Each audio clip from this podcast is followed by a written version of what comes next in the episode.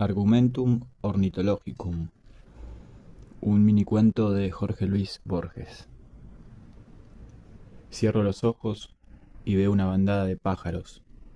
La visión dura un segundo o acaso menos. No sé cuántos pájaros vi.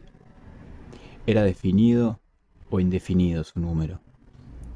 El problema involucra el de la existencia de Dios. Si Dios existe, el número es definido porque Dios sabe cuántos pájaros vi. Si Dios no existe, el número es indefinido, porque nadie pudo llevar la cuenta. En tal caso, vi menos de diez pájaros, digamos, y más de uno, pero no vi nueve, ocho, siete, seis, cinco, cuatro, tres o dos pájaros. Vi un número entre diez y uno, que no es nueve, ocho, siete, seis, cinco, etc. Ese número entero es inconcebible. Ergo, Dios existe. Ahora en inglés. I close my eyes and see a flock of birds. The vision lasts a second or perhaps less.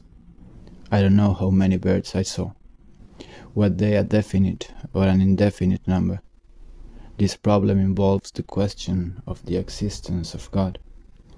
If God exists, the number is definite because how many birds I saw is known to God. If God does not exist, the number is indefinite because nobody was able to take count. In this case, I saw fewer than ten birds, let's say, and more than one. But I did not see nine, eight, seven, six, five, four, three, or two birds.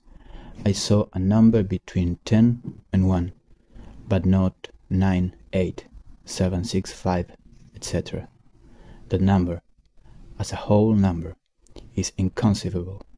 Ergo, God exists.